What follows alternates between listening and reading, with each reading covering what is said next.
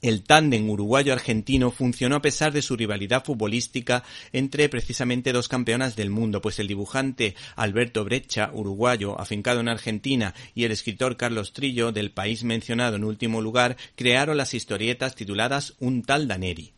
Estas historias fueron publicadas en la revista Mengano, Sandro y Brecha Blanco y Negro, y de alguna manera y de un modo sutil cuentan o hablan del miedo que sentían de la triple a ese grupo terrorista vinculado a la dictadura de Videla de extrema derecha, donde se cometieron varios crímenes. Y es que Argentina y democracia es algo un tanto incompatible. Acuérdense del inclasificable gobierno de Perón, del grupo terrorista Montonero, al que además pertenecían los Kirchner. Puntos suspensivos. Y así podíamos seguir. Estas obras, de alguna manera, resultan premonitorias porque...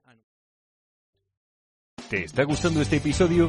Hazte fan desde el botón Apoyar del podcast de Nivos.